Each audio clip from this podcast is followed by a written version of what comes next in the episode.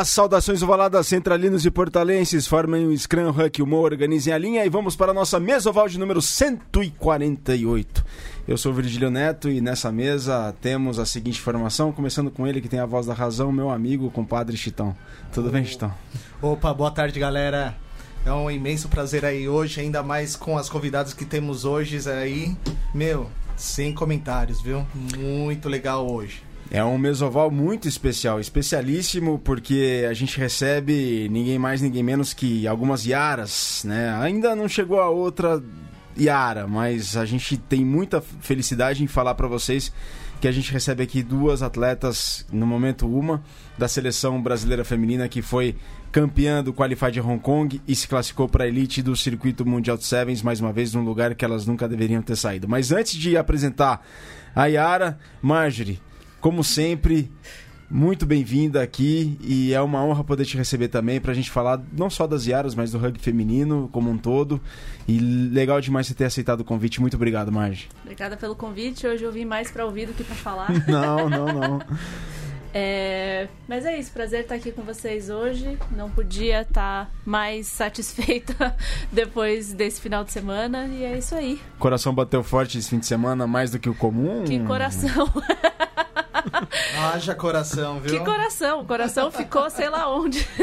Era engraçado, a gente acompanhava stories do Instagram da, da Marjorie, assim, e era a madrugada inteira, assim, que ela que percebia-se que ela não dormiu nada e que ela deixou até, ela postava os horários do, do despertador, viu, pra, pra ela poder acordar e acompanhar os jogos. Exatamente, não tinha a menor possibilidade de dormir.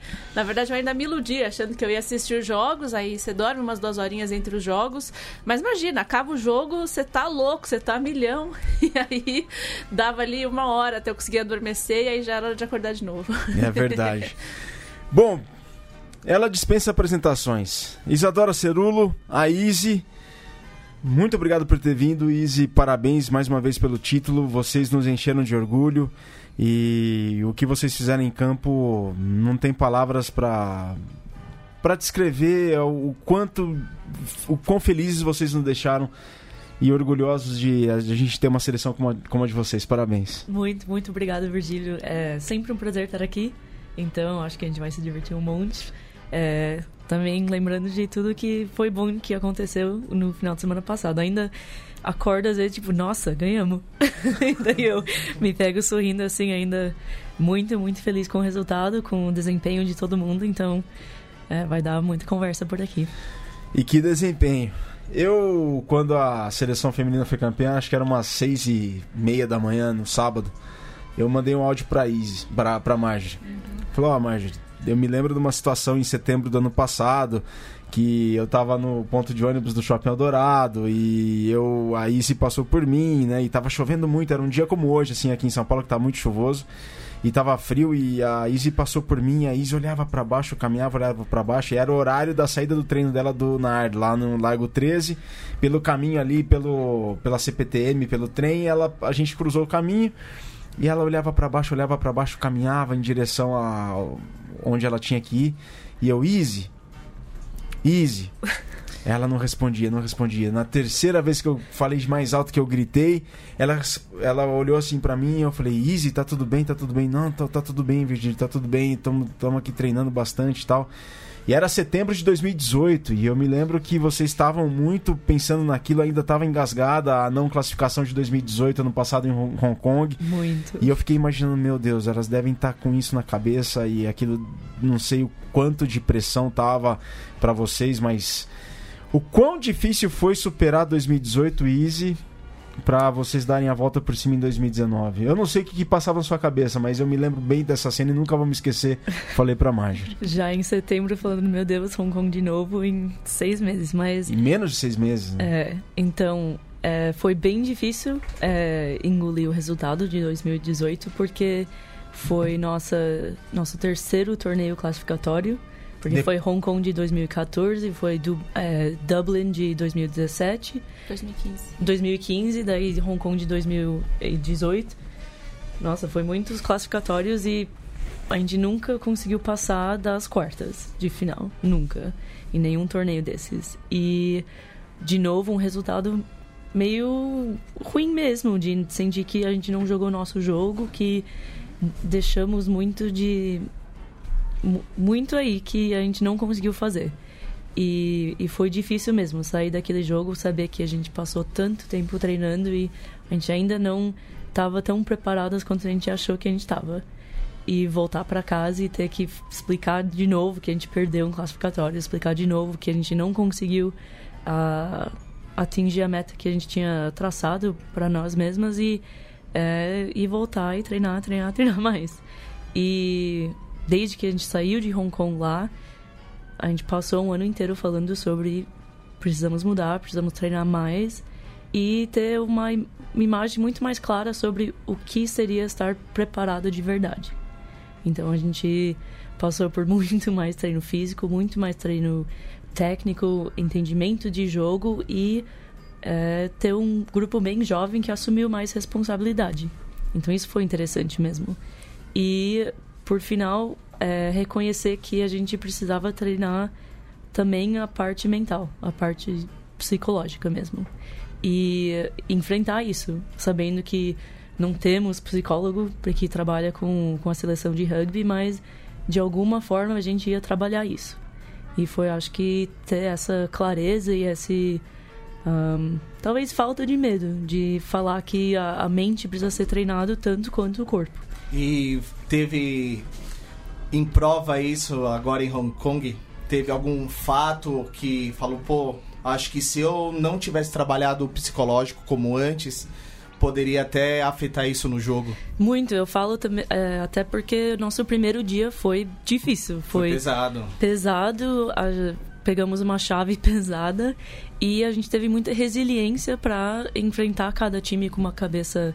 É, cabeça clara mesmo, de temos um trabalho a fazer e se a gente consegue ganhar, sair com o resultado que a gente quer, que é ganhar os três jogos, é bom e os resultados foram apertados. A gente não mostrou muito bem nosso jogo fluindo, mas conseguimos deixar uh, concluindo um trabalho, deixar no passado e focar no próximo. E deixar o próximo no passado, assim que terminou, e focar no próximo. É, e foi nítido, né? No, no segundo dia já o jogo apareceu assim, fluindo. Como muita gente fala, virou a chave, né? Sim, né? e foi um trabalho consciente mesmo, de saber que é, não ia ter alguma coisa que ia virar essa chave para nós. Então a gente teve que é, dormir bem entre o primeiro e o segundo dia e também já ir dormindo sabendo do trabalho que a gente tinha pela frente. Então foi um trabalho muito consciente de o que faltou hoje, o que precisamos melhorar para amanhã e acordar no dia seguinte e falar 0 a 0, novo dia e um jogo cada vez. E foi um, um trabalho muito de resistência mental mesmo. O que, que precisava fazer mais do ano passado para esse ano, Easy? É... Não se esconder das nossas vulnerabilidades. A gente teve muito trabalho de é, mostrar o que estava faltando no nosso jogo, é, ou no individual, ou no coletivo, e trabalhar acima disso. E realmente, a gente falou muito, muito mesmo ao longo do ano de erra no treino, sai da zona de conforto tenta se desafiar, sempre. E se você tá fazendo isso, é um processo bom, vai dar resultado. Então, e é difícil, é um processo de, de de repente não acertar tudo no treino, de se encontrar num, numa área bem desconfortável, mas saber que esse é o processo. E se você continua se desafiando, o resultado vem porque você está fazendo algo novo e aprendendo e conseguindo evoluir. Dar a cara a tapa, né? Muito. Oferecer a cara a tapa. É. Quão estressante foi lidar com o revés do ano passado, Easy?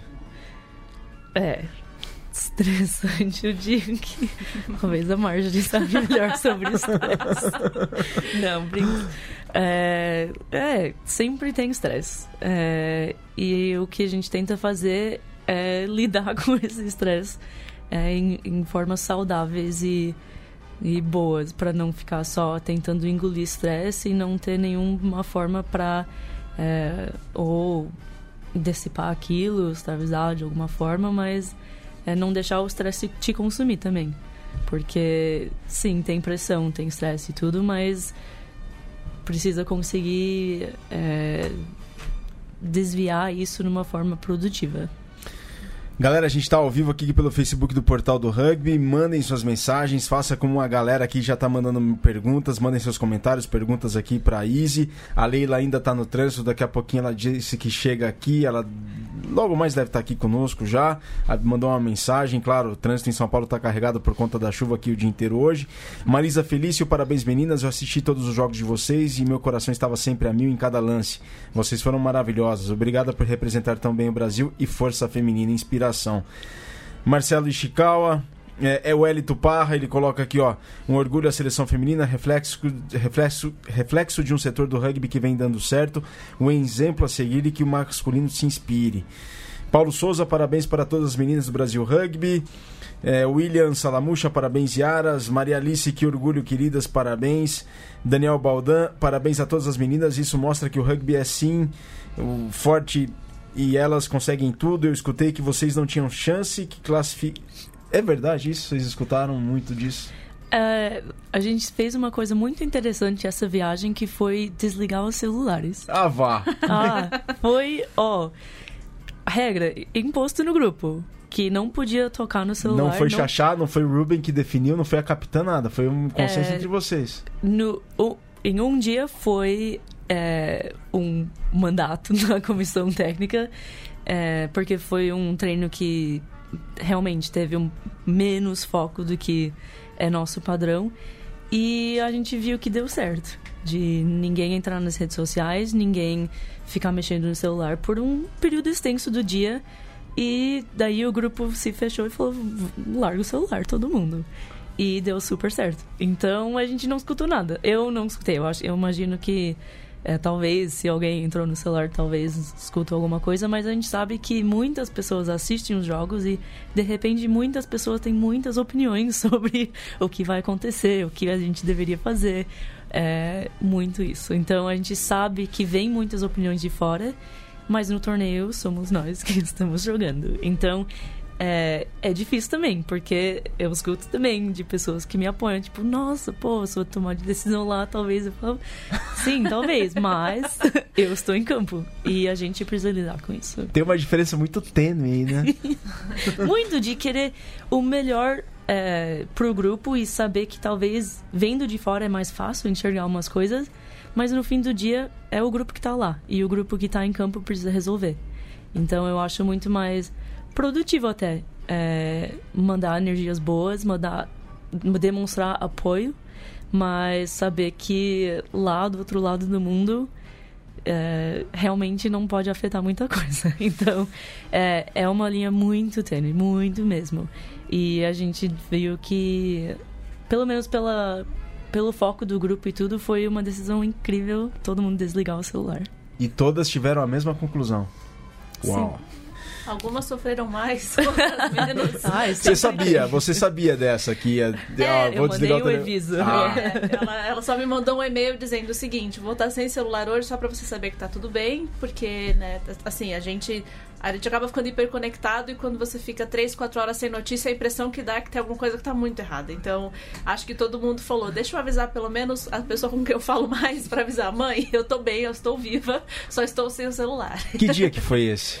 Isso foi na, se eu não me engano, na terça-feira. Uhum. ah, foi antes dos jogos. Muito Isso, antes. antes então, jogos. ao longo da semana, a gente já viu que estava dando certo esse novo uhum.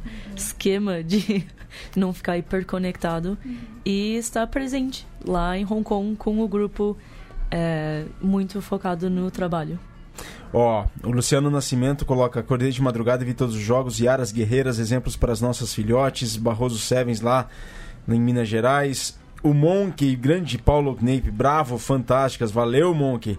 E o Gabó jogaram demais e voltaram pro lugar que merecem estar entre as melhores do mundo. Sempre fã de vocês, Anauê. Ah, muito bom. Legal demais. Ó, o resumo, Chitão, da campanha da seleção brasileira das Iaras foi a seguinte. O resumo foi o seguinte. No primeiro dia, vitória sobre a Polônia e Cazaquistão por 14 a 12. E depois, no último jogo do primeiro dia, no, na fase de grupos, uma vitória sobre a Argentina por 26 a 24 três vitórias. Só que as três vi vitórias com diferença de dois pontos. Não foi um dia, apesar dos resultados, não foi um dia que deve ter sido fácil, né, Izzy? Não foi, não foi mesmo. E um pouco foi. É, talvez um pouco. Não, eu vou usar uma palavra que é meio chata, mas um pouco de arrogância, achando que alguns jogos seriam mais fáceis. Por exemplo. Por exemplo, Polônia e Cazaquistão. É, até a Argentina.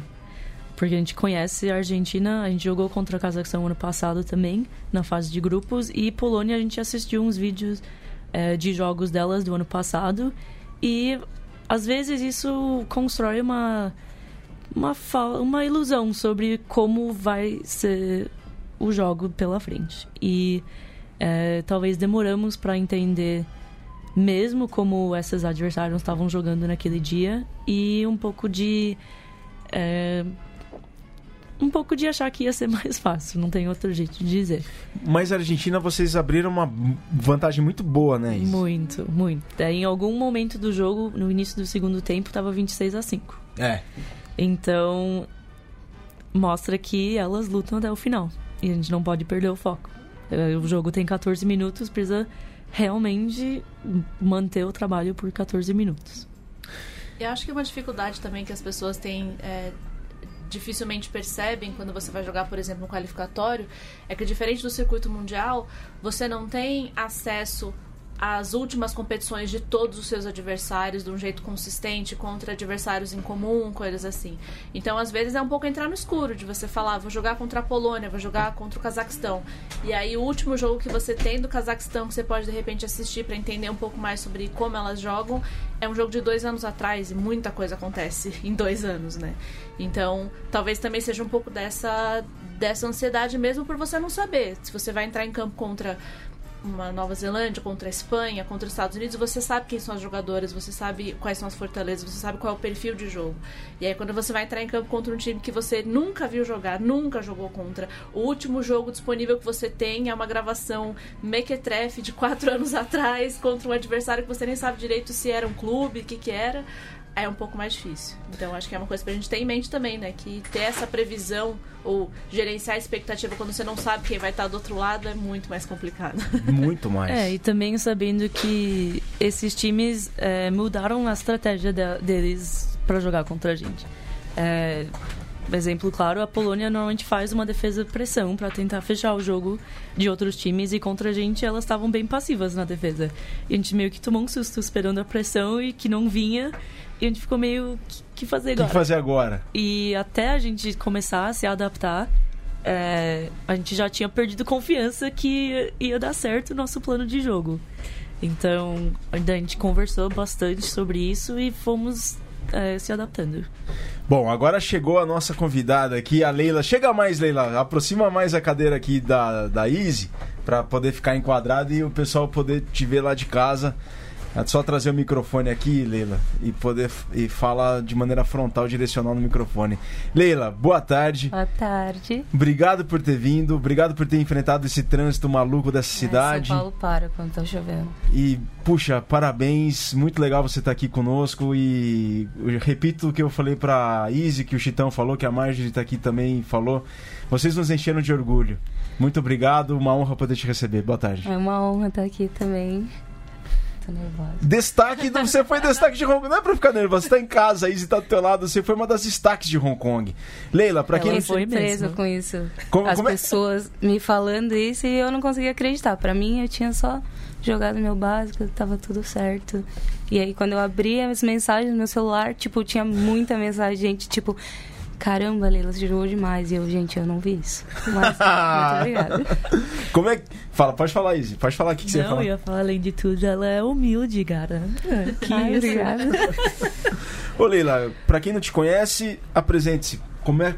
Começou quando no rugby? Em qual clube? Hoje você está com 22 anos, né? 22. Joga desde os quantos, quantos anos? Desde os 10. Eu comecei no RPT, desde, é, desde base. Quando eu comecei a jogar adulta, eu tive que trocar de clube. Aí eu joguei uns dois anos pelo SPAC. E quando meu time decidiu jogar o adulto, eu acabei voltando. Voltou. Então você está entre a, o RPT Leoas e o SPAC. É, os dois clubes A gente tem uma paixão azul ali no coração. Desculpa, time. que bacana. e você treina com a seleção com as Yaras desde quando? Assim, você começou a fazer parte do, do núcleo de alto rendimento? Acho que desde 2017 comecinho, eu acho. Faz, não faz muito tempo não, né? Não, não. Não faz muito tempo, não. E ó, só tá chovendo mensagens, pessoal. A, a Ai, Beta meu Deus, do... bloqueia esses comentários, pelo amor de Deus. A Beta, falou, a, a, Beta falou, foi massa demais, lá de Porto Alegre, obrigado. O pessoal todo de Porto Alegre, Charrua, todo, todo o rugby gaúcho. Era perceptível o foco em todos os jogos. A defesa foi tensa, sensacional. Parabéns e obrigada de novo. Ana Carolina Lopes, foi surreal. As, men as meninas mandaram bem e fizeram os corações brasileiros cobrarem e chorarem de emoção junto com vocês. Gratidão por tudo, meninas. Até arrepia. O Palante tá aqui, ó. Parabéns, meninas. As Yaras são demais. O Palante é decano do rugby brasileiro, hein, gente? Vocês sempre foram orgulho do rugby brasileiro. Ana Cecília, Easy. É, isso daí eu deixo para depois, que é outra pergunta. É, o Monkey, com emoção é mais gostoso, adrenalina até o, alta até o final. Ah, essa pergunta é bacana. Ó, e o Luiz Haas, gestor do esporte amigo meu, parabéns pela conquista do rugby feminino do Brasil, grande orgulho do esporte brasileiro. A, a Elia pergunta: Easy, quais maiores aprendizados deste qualificatório vocês vão levar para as próximas etapas? É uma pergunta legal demais. Oh, Valeu, Elia. Uma boa pergunta, obrigada por essa pergunta. E aprendizados, a gente viu quão importante é estar tá presente no momento. A gente não podia pensar mais jogos pela frente, a gente não podia ficar é, remoendo os, os, erros do jogo passado, era é, tentar se adaptar o mais rápido possível a qualquer coisa que algum time estava fazendo para é, jogar contra a gente mesmo, adaptar a defesa, adaptar ataque e tentar é, realmente focar no jogo e focar no trabalho que estava nas nossas mãos. Então, era confiar no trabalho individual e saber que somando isso ia dar um, um efeito coletivo muito maior. Ô Leila, a Raquel Corra, esse negócio de usar as redes sociais que a Marjorie estava comentando, a Raquel, depois de campeã, ela colocou um negócio assim no Face muito legal. Aqui, agora, esse é o momento. É, foi a maior lição que ela tirou de Hong Kong. Acho para todo mundo. Essa, essa, toda vez que a gente se juntava e a gente conectava, era o sol que importava. A gente está aqui, agora, é esse jogo e é esse momento que a gente tem que viver. Quando Sim. que isso ficou claro, assim, para vocês, mais escancarado? Em alguma situação de revés, em alguma situação é, contrária, de estar tá atrás no placar? É, foi uma coisa que a gente foi construindo ao longo da semana, na real. É, foi uma proposta que a, a Hali, a Haline Scatrucci, da, trouxe pra, pra gente, pra, pra gente trabalhar a nossa nossa presença mesmo. É, pra... E ela trouxe isso no primeiro treino lá, todo mundo batalhando com o fuso horário de ai meu Deus, estou passando mal de queria estar dormindo. E ela falou: estamos aqui agora e vamos viver esse momento. E a gente usou isso para ajudar a gente a tirar as distrações e conectar mesmo uh, entre as 12 para saber que não importava nada mais. Era focar aqui e deu muito resultado. Então a gente vai tentar usar isso mais de ligar a chave, usar isso para ligar a chave e saber que é, o que for depois a gente lida depois, mas não pode ficar com, sei lá, nem um pouco menos de 100% fora daquele momento. Depois do primeiro dia, daquele da, dos três placares de dois pontos. Meu Deus. Como é que foi aquela noite do primeiro pro segundo dia, Leila? Foram três vitórias igual. Quando você chegou, a, a Izzy estava falando sobre isso. Três jogos, três vitórias, mais os três placares por dois pontos. Como é que foi a noite do primeiro pro segundo dia? Falou, peraí, gente, a gente ganhou, mas foram por apenas dois pontos. O que, que mudou ali do primeiro pro segundo dia? Ah, eu acho que cabeça.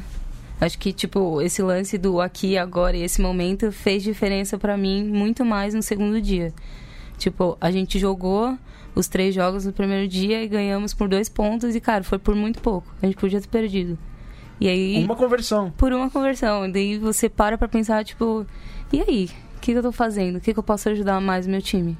Preciso de muito mais cabeça, preciso me concentrar mais. Então é isso. Vou focar só num jogo, um jogo de cada vez.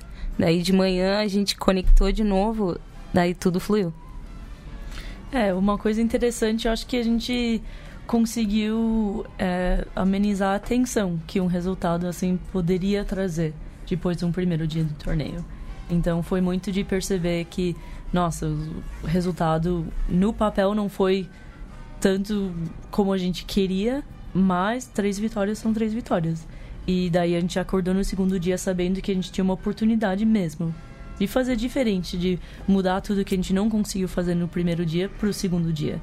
E usar essa mentalidade como uma coisa mais leve do que só, ai, não foi bom e, ai meu Deus, agora são as quartas. A gente falou, cara, temos uma oportunidade, vamos aproveitar essa oportunidade. E essa oportunidade veio a partir das quartas de final com uma vitória sobre o Cazaquistão por 21 a 5. Elas tinham vencido no dia anterior por 14 a 12, agora 21 a 5. Nossa, graças a Deus. que eu quase tive um infarto, tipo, dois pontos, cara.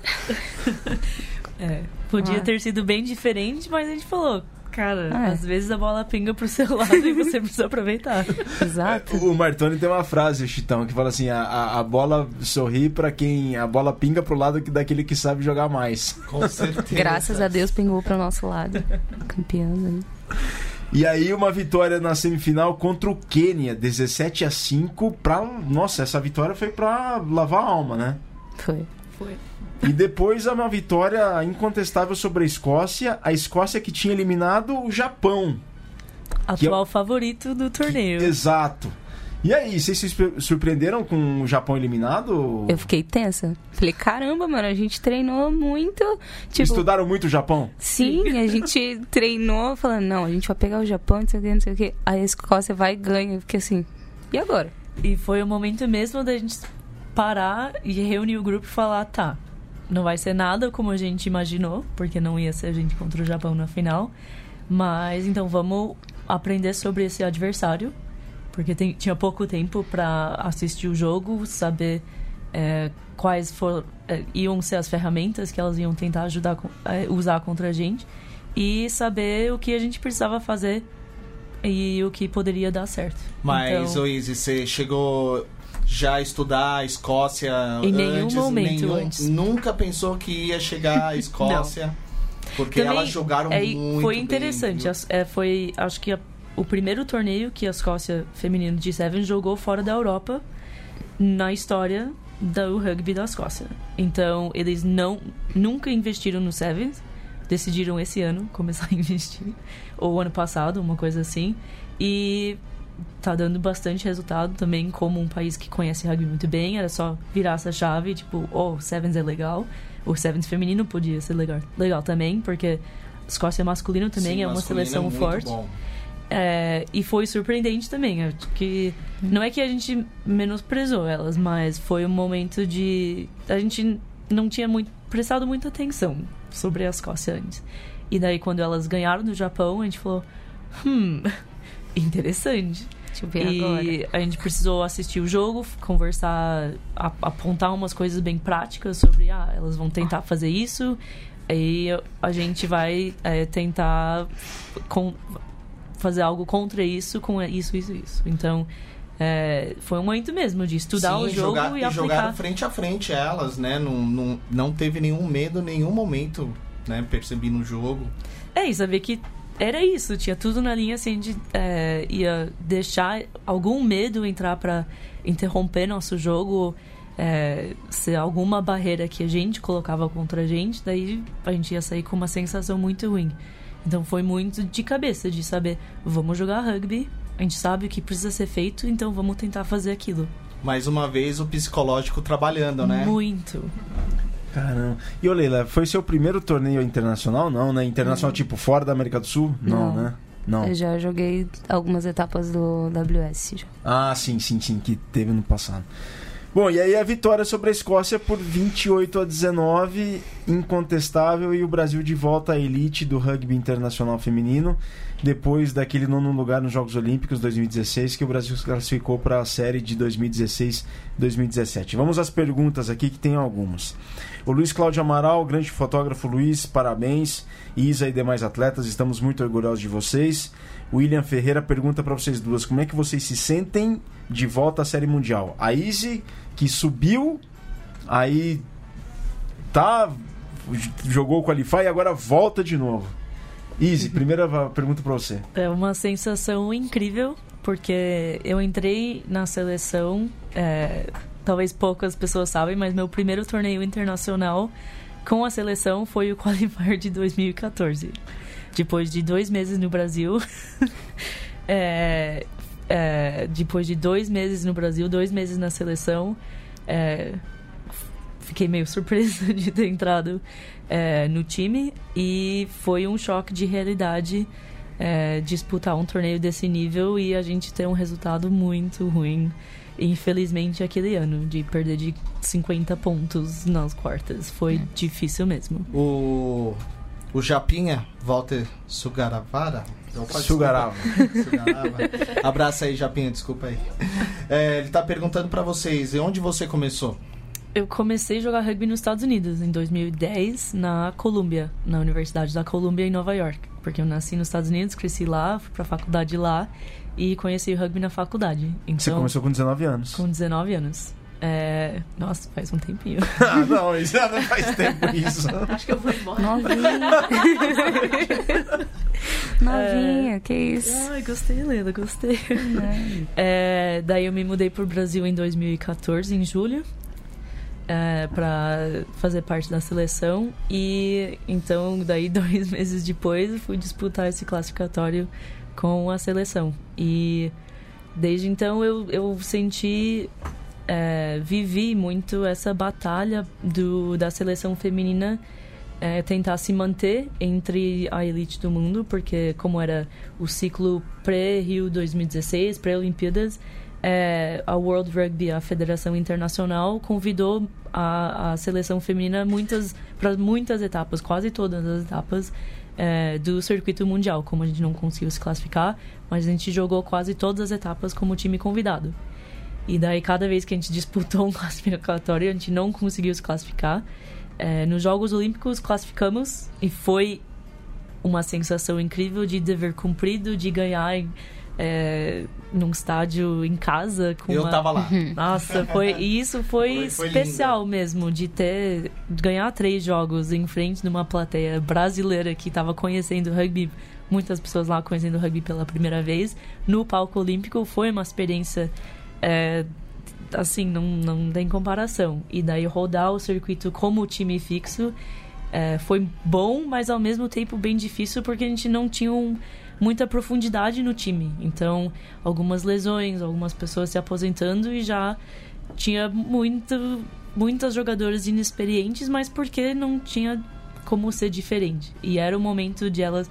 A Leila foi uma dessas que entrou no time e foi, assim, jogada em água quente de vamos é, nadar porque não tem opção. Ah, tamo junto. Tamo junto. Nada junto. E, ô Leila, você se lembra da sua primeira equipe de sempre? Quem era? Ah, lá no RPT, lá atrás?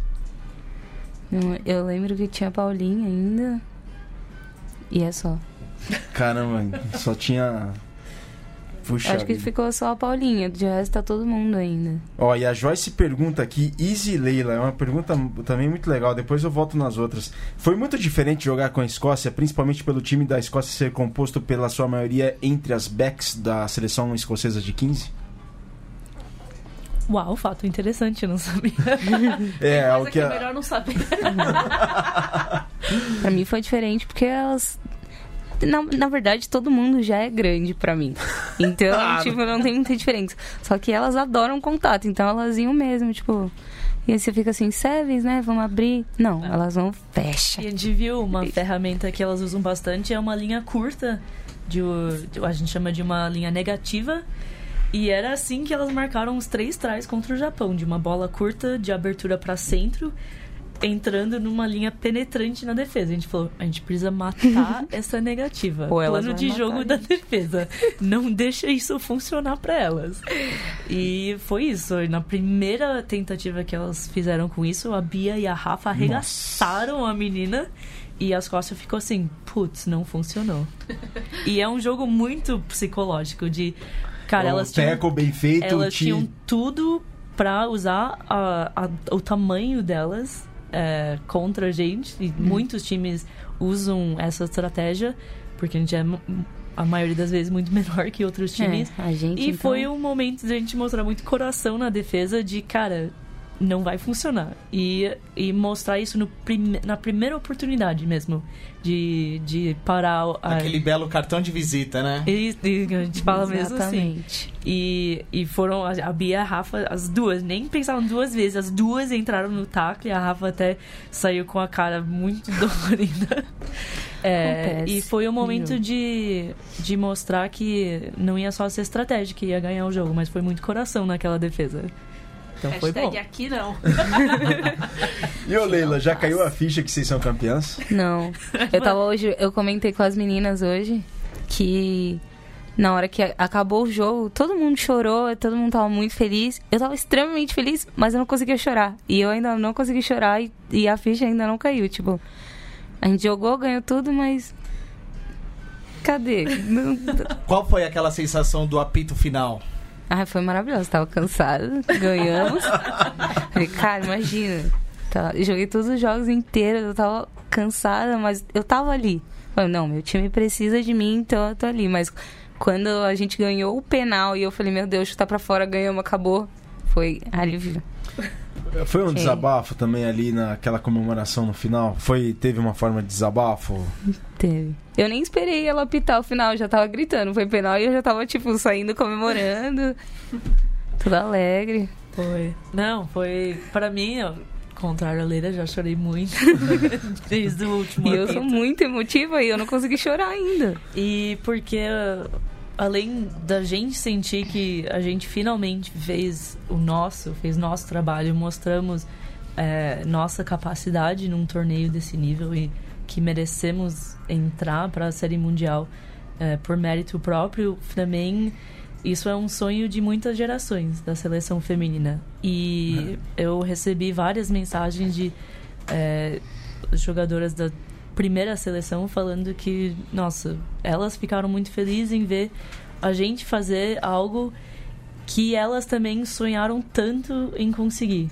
E eu, nossa, eu choro horrores. Não, cita nomes. quem, quem essas mensagens vieram de quem? É, tá, então, é, vá. Nossa. Chorei muito com sua mensagem. A Mari Ramalho também me mandou mensagem. A Tata me mandou mensagem. E a Thaís. A Thaís querida Thaís. É, e, sério, a gente só. E daí eu, a Raquel, a Luísa, a, Baby conversou comigo e a gente só recebe tantas mensagens assim de saber que isso é um sonho que não é só nosso, mas que sonhamos juntos com tantas outras é, jogadoras que vestiram essa camisa. A gente é, pega essa camisa emprestada mesmo. E o sonho é que a gente consiga deixar num lugar melhor e que quem é, vai emprestar de novo da gente vai continuar sonhando junto e sonhando mais alto ainda. Então, é, nossa, continuou chorando. Foi. Acho que é uma coisa sendo... que, é, que é muito bonito mesmo de ver, assim. É, talvez, claro, né, que eu não, não acompanho a seleção tão, tão de perto de dentro, pelo menos já faz alguns anos, mas por mais que a gente fale sobre o grupo, que a gente fale sobre uma narrativa que é coletiva, ou seja, o grupo conquista a vaga, o grupo vai para o circuito mundial, eu sempre fico muito fascinada com as histórias individuais de cada pessoa que está nesse grupo. Então, como essa vitória tem um peso ou tem um significado que às vezes é muito diferente para cada pessoa. Então, a gente vai ter. É... E, de novo, né? A gente, quando a gente conhece mais de perto é mais fácil a gente saber, mas a Izzy fala: ah, meu primeiro qualificatório foi 2014, mas é mais do que isso. É um do seu primeiro digamos, o primeiro torneio internacional num país pro qual você meio que acabou de se mudar e você se vê de repente na posição de estar tá no banco para você de repente ser titular por conta de uma lesão.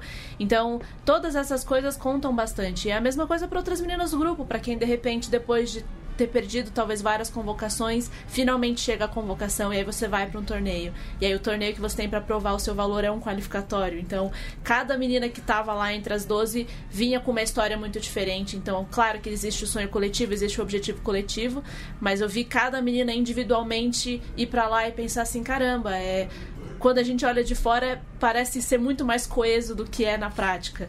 Que é a gente vê meninas que de repente que estão jogando, por exemplo, como a Leila, que é de, entrou em 2017, a gente faz dois anos, e de repente você é titular absoluta num torneio qualificatório do circuito mundial. E aí você vê as referências que a gente sempre teve, aos poucos saindo, e você, de repente, olha para você e fala: caramba, hoje a referência sou eu. eu pensei muito nisso, de tipo, quando eu, antes de entrar na seleção, eu admirava muito elas e eu tentava ir nos jogos, até mesmo de clubes.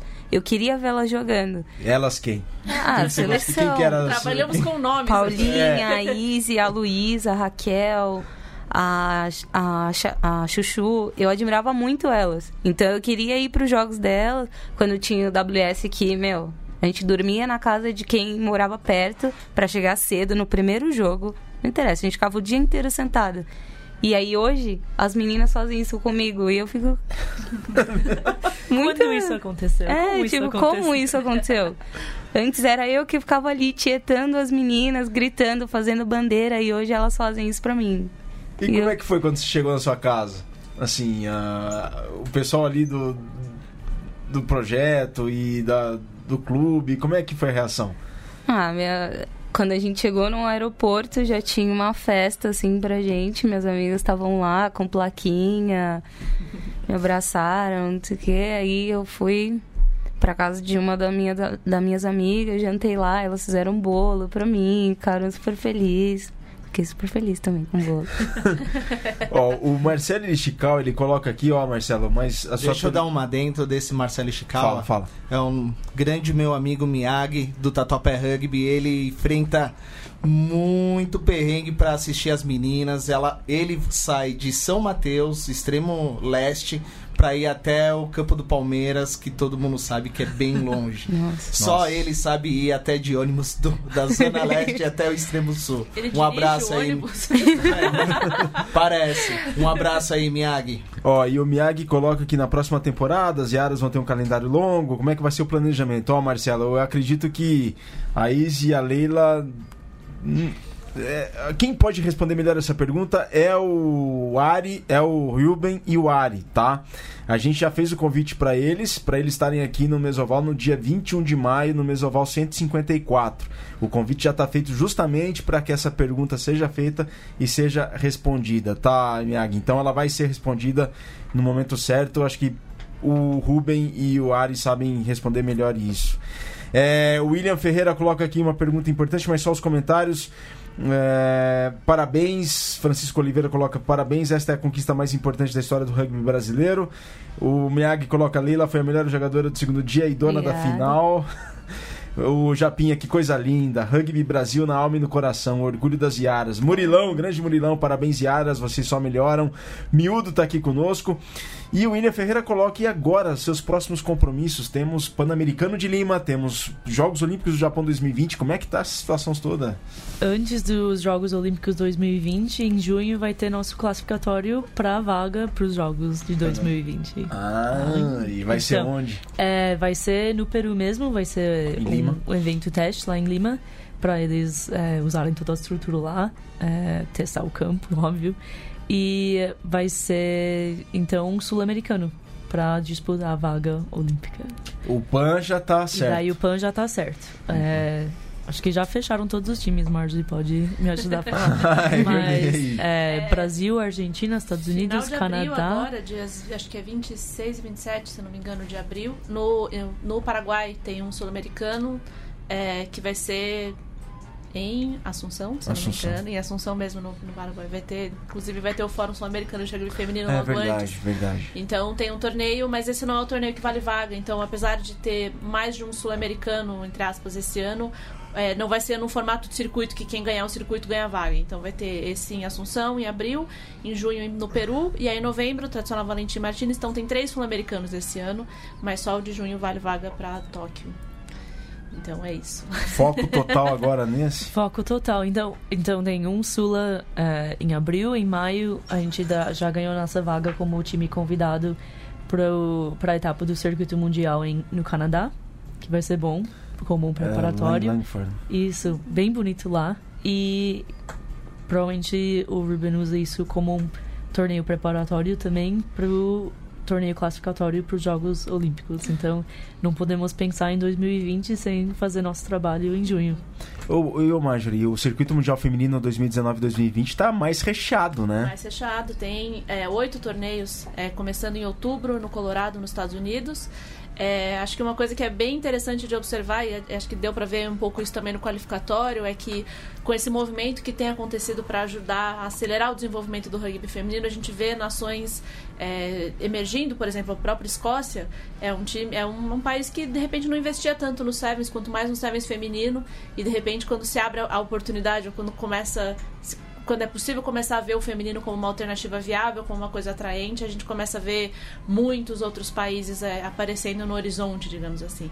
Uma coisa que eu acho que é interessante mencionar, e talvez eu tenha vejo isso mais por estar mais na comunidade do rugby internacional, é ver como foi bacana a receptividade de outros times que hoje fazem parte do circuito de ver esse resultado. A quantidade, é, por eu trabalhar na, ter trabalhado na Copa do Mundo, Olimpíadas e tal, eu acabo tendo contato com ainda com o pessoal que é manager, com atletas, com enfim, pessoas que trabalham com outras seleções que jogam hoje como equipes fixas do circuito e a quantidade de mensagens que eu recebi é absurda, assim. É, é, é, muito interessante você ver como o Brasil é um time querido.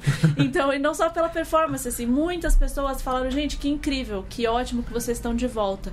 E, assim, mensagens da Nova Zelândia, mensagens que eu recebi de gente assim, é, que às vezes nem jogou com o Brasil ainda, mas tipo, mensagens do Senegal, mensagens da Malásia, mensagens do mundo inteiro mesmo, dizendo que bacana que o Brasil tá de volta. Então acho que é muito gratificante assim ver que não é só a performance, você fala, cara, todo mundo quer o Brasil, a gente é demais. É, então. É. E nesse movimento todo, a gente sabe que o Brasil vai ter que formar uma seleção de 15 feminina em breve. É. E se chegarem para vocês duas, Leila e, Izzy? Vamos jogar 15? Ó, vocês duas. Eu já joguei quando eu era juvenil. Joguei com os meninos, mas joguei bem pouco. Que posição? Eu joguei de Ralph e de. Ralph e ponta. Eu prefiro Sevens. Não gosto muito de 15. Eu gosto muito de assistir. Eu posso ficar o dia inteiro assistindo, mas jogar. Não é tua praia jogar o 15. Não é, mas se precisar jogar, a gente vai jogar. Não, não tem essa, não tem tempo ruim, não. Easy, se te oferecessem uma vaga à seleção brasileira. Opa. Então. Opa, eu já falo isso pra muitas pessoas. Eu sinto saudade dos, de 15, porque eu comecei no 15, ah, lá nos Estados Unidos. Então, comecei então, eles começam todo mundo na ponta, porque, tipo, não tem como errar, fica lá em campo, sente como é, se você gosta, volta pra jogar mais. Passa frio às vezes. Passei muito frio. E, então, comecei na ponta, daí perceberam que eu sabia passar uma bola, fui pra Ralph. É, e daí histórias muito engraçadas, porque no primeiro jogo de Ralph, nunca tinha treinado como Ralph, não, não sabia o que os Fords faziam, então eu só abria a bola pra linha o jogo inteiro, primeiro tempo inteiro. Daí tomei uns porros no meio tempo, passa a bola pras Fords. Eu falei, ah, tá bom, eu achei que elas só limparam o rank, não sei. é, mas foi interessante. Daí joguei mais tempo como fullback e abertura. Então, duas posições que eu gosto bastante. Mas qualquer posição que querem me colocar. Mas e se falassem assim, a, a, Leila tudo bem, falou que não, não quer saber do, do 15, mas se fosse, por exemplo, ah, ou é Jogos Olímpicos Tóquio 2020 ou seleção de 15, então aí. Isso é uma escolha difícil. ai, ai. Escolha bem. A Leila com a cara de fica, vai ter bolo. É. Fica com Olha, isso seria muito difícil, mas Daí eu talvez jogaria contra a proposta que a Copa do Mundo de 15 vier depois de Tóquio. Ah! oh, tem o... muito tempo para treinar. Muito tem uma, esperto. Tem uma pessoa muito importante aqui, a Leca, e antes que é lá de Curitiba coloca parabéns às Yaras, vocês apavoraram, show. Robledo lá do Niterói, parabéns Izzy e Leila pela conquista, vocês bem como grupo representaram dignamente todas as gerações que já vestiram a camisa da seleção brasileira. Tenho muito orgulho pelo trabalho que realizaram e torço pelo sucesso daqui para frente. Beijo enorme, beijo grande em nome de toda a família Niterói Rugby. E o Mal Mal, Maurício Coelho, grande parabéns pelo feito histórico. Por trás disto estão a dedicação, compromisso e amor ao trabalho. Muito merecido. Parabéns. A delegação do Brasil foi a seguinte lá em Hong Kong: Luísa Campos, Rafa Zanelato, a Leila, a Mulan, parabéns, Mulan, por todo o seu trabalho, trajetória. A flecha do Nordeste. Flecha né? do Nordeste, sensacional. A Izzy, a Aline Furtado, a Isadora Souza, a Raline, a Raquel, a Bianca, a Aline Bednarski, a Fran Franciele e a comissão técnica, o Ruben, o Ari e a Xaxá. Faltou alguém? E a Bia A Bia. Físio. A Bia fisioterapeuta, é verdade, a Bia fisioterapeuta. Bom, meninas, Leila, Leila e Izzy. De que maneira vocês acreditam, vocês duas, que a vitória, a conquista de vocês em Hong Kong contribua com o rugby feminino brasileiro local? Como é que vocês veem isso? É, eu acredito que vai. que teve um efeito enorme já de muitas pessoas assistindo nossos jogos. E eu espero que muitas pessoas vão, vão reassistir, talvez, para mostrar para mais pessoas o que foi esse resultado. E vai dar uma oportunidade para a gente jogar mais jogos internacionais e dar mais volume, assim, para a galera assistir mais rugby feminino brasileiro é, disputando jogos contra as melhores seleções do mundo. Então isso tudo gera muita atenção por volta do jogo feminino e talvez vai dar motivação para é, muitas meninas continuarem jogando ou entrarem no esporte, para elas verem que tem oportunidade mesmo para jogar rugby de alto nível no, na esfera internacional. Então eu espero que, que esse resultado vai gerar não só atenção por parte de, de assistir rugby feminino, mas também para a parte de, de jogadoras mesmo, de criar uma base maior para é, porque todo mundo vai saber que tem mais jogo pela frente. Então, se a gente consegue usar isso como um ciclo é, que vai crescendo e evoluindo o nosso jogo dentro do Brasil, porque tem muita atração fora para a seleção jogar bastante coisa. Leila. O Brasil precisa de um pouco mais de time feminino. Eu sinto falta. Quando eu era menor, tinha muito time. E a gente sempre jogava. E agora a base quase não tem. Tem muito masculino e as bases são boas. Jacareí e RPT são, eu acho, excelentes clubes de base. E eles estão com projetos muito bons. Mas eu ainda sinto falta de ter mais feminino. E eu acho que falta encorajamento. E quando, quando ela, o clube passa isso para ela, tipo, essas são as meninas da seleção, elas estão jogando e passa a importância que a gente tenta passar para eles, eu acho que isso atrai mais o feminino. E é disso que a gente precisa. Marjorie, como é que, como é que se transforma? Claro que isso daí não é fórmula, não, é, não existe fórmula mágica para isso, mas como transformar o triunfo em praticantes, clubes, base? é, eu acho que eu lembro quando eu era pequena tinha uma propaganda que falava que existem mil formas de fazer Neston. e eu sempre lembro disso. Eu falo, cara, tem, são muitas rotas de intervenção que são possíveis. Mas no fim das contas, acho que se eu pudesse é, colocar uma, um fator, digamos assim, é, para fazer a diferença, é a gente precisa de gente, Virga. É, não adianta a gente. A gente pode falar o quanto a gente quiser sobre instituições, a gente pode falar o quanto a gente quiser sobre estrutura, mas no fim do dia, quem faz tudo acontecer é a gente. Ou seja, Leila está aqui porque a Marcinha, porque o Maurício, porque pessoas fizeram um projeto. Izzy está aqui porque alguém um dia chegou para ela e falou: Você tem cara de quem gosta de esporte, por que, que você não vem jogar? Então acho que se a gente pode. É, é, que horror, esqueci a palavra em português, mas é da gente é, leverage, né, da, da, gente alavancar, digamos assim, essa vitória, eu acho que é uma excelente forma de começar uma conversa, que é é, eu fico, sempre fico pensando assim na, na, quando a gente vê a história de quem começa a jogar rugby no clube, depois chega na seleção e tal. É, não é tão difícil você fazer a pessoa lembrar quem foi a pessoa que chamou ela para treinar. É. Então, é, acho que o desafio que fica um pouco, principalmente para as categorias que são mais novas, é convida alguém para treinar. Fala, cara, você viu que a seleção ganhou Hong Kong? Assiste um jogo e fala, por que, que você não aparece para um treino um dia? Eu acho que toda é, história de sucesso começa com uma pergunta, que é, você não tá afim de vir treinar? E acho que às vezes é um pouco disso. É, talvez a gente deixe muito complexas as soluções para a questão do desenvolvimento, para a questão do rugby feminino, quando às vezes é, é uma questão de assim: convida alguém para vir treinar. Você não tem uma amiga, você não tem uma sobrinha, você não tem é, uma filha ou alguém que você não pode convidar para vir. E aí. E ver os caminhos que isso, vão, que isso vão tomar. Então, é, todas as, as mulheres no rugby que eu conheci, que são, enfim, todos exemplos que eu não não, nem consigo descrever assim, começaram assim, com ah, uma menina da minha escola começou a treinar, e aí outra vai, aí outra vai, aí outra vai, e de repente você tem um time. É, então é isso. Claro, a gente pode sentar e fazer congresso, discutir sobre estrutura, sobre estratégia, sobre governança, sobre um monte de coisa que evidentemente são importantes.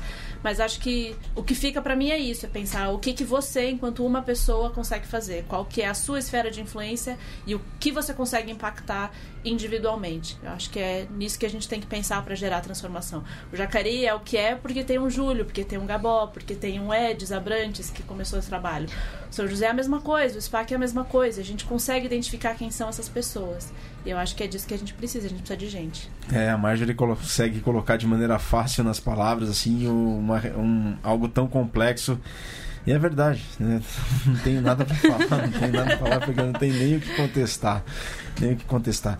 Leila, o que, que você quer para o futuro? A gente está chegando na reta final do Mesoval. O que que, o que, que você quer para o seu futuro do, do rugby? Enquanto atleta, o que, que o rugby é para sua vida? Ah, o rugby na minha vida hoje é tudo. É, tudo gira em torno de rugby. Não posso fazer as coisas ah, porque eu tenho treino. É treino. Futuramente eu quero continuar treinando e agregando mais e mais ao meu time. Você estuda que agora também? minha família. Estudo, eu faço Faz... faculdade. Qual curso? É, serviço social. Bacana, parabéns. Está em que ano? No primeiro. Ah, começou agora. Começou agora. Prioridades. Jogos Olímpicos? Quero muito. Vou treinar para isso. Daqui é. uns anos a gente pergunta o que, que é mais difícil, qualificatório ou TCC? e ela vai falar, dá outras costas aí pra mim, é, por favor. Pelo amor de Deus. Um Japão também, pode ser. Pode mandar. Ah. Ô Izzy, então, e você? Nossa, é, quero continuar fazendo minha parte para evoluir a, sele a, seleção feminina. É, já tive essa conversa com o Ruben que eu não vou jogar rugby para sempre, que eu entrei me mudei para o Brasil com uma proposta de muito curto prazo, de ó, jogos 2016 é isso. É, e depois do último mesoval que você teve, você falava assim, Virga, não sei o que vai acontecer, eu não sei o que vai acontecer, eu não é, sei o que vai acontecer. Não sei. Tá aí o que tá acontecendo. Tá aí, tá acontecendo, aconteceu, né? aconteceu e eu sei que não sei quando eu vou parar de jogar, mas é, por enquanto sei que meu trabalho não, não acabou. Então eu quero continuar extraindo a satisfação que eu tenho de ser atleta, de representar o Brasil, é, continuar essa jornada para é, tentar chegar no meu melhor, porque eu fico redefinindo isso e isso é um processo muito bacana. E tentar deixar essa camisa amarela num lugar mais alto. Para quem for emprestar lá pela frente, ter, ter um trabalho para tentar deixar num lugar mais alto ainda. Então, é, fico animada pelas possibilidades. Vai ser também, talvez, a, a primeira seleção de 15, também fico muito animada com isso. Nossa. Todo mundo ficou muito animado com muito, isso, né? E as galera que, ai, não, 15, não sei, não sei. E ah, eu, já tipo... falei, se for pra jogar, a gente joga, mas o amor tá no Sevens. Sim, ó, oh, mas você vai sentir umas coisas novas jogando 15. É, então é isso, muito, muito animada pela, pelas possibilidades, as portas que a gente está abrindo, que a gente fez, abriu com o nosso trabalho duro, árduo, de, é, durante um ano que não tinha muitas competições e agora a gente vai ter muitas oportunidades mesmo. Então fico muito feliz e, e muito animada. Tá aí, pessoal. A gente está chegando na reta final do Mesoval número 148. A, a Leca concorda com a Leila, pode assinar por mim. Hashtag Foco na Base. É isso. Luiz Cláudio Amaral, a presença das atletas da seleção nas competições é excelente oportunidade para os atletas dos clubes de ver e se espelhar nelas. A Júlia Godoy, na, minha, na opinião da Júlia, faltam profissionais de educação física que levem esporte para a escola, também é um ponto. E o, Ma, o Miyagi coloca: a reação da Rafa fez um torneio impecável, a Rafa Zanelato, após o apito, apito final contra a Escócia. Foi uma das coisas mais emocionantes dos últimos tempos no esporte, não tem como não se emocionar. Só um comentário nisso: recebi uma mensagem da árbitra que fez a última, que, né, que apitou a final. E ela, assim que acabou o jogo, o me mandou uma mensagem falando: Eu nunca vou esquecer a sensação de suar o apito final e, ter essa, e ver essa reação. da Rafa? Da Rafa? É, ela, a, a Emily Shea, né, que foi a árbitra da final, ela falou: foi o momento mais inesquecível da minha vida como árbitra até agora. É, foi a Rafa reação. chorando, todo mundo chorando, né? Mas a Rafa antes do apito final já tava chorando. é que é... a gente tomou o penal ganhando. A gente, a gente sabia, desde os 57 segundos no relógio para acabar Nossa. o jogo, todo mundo sabia quanto tempo tinha.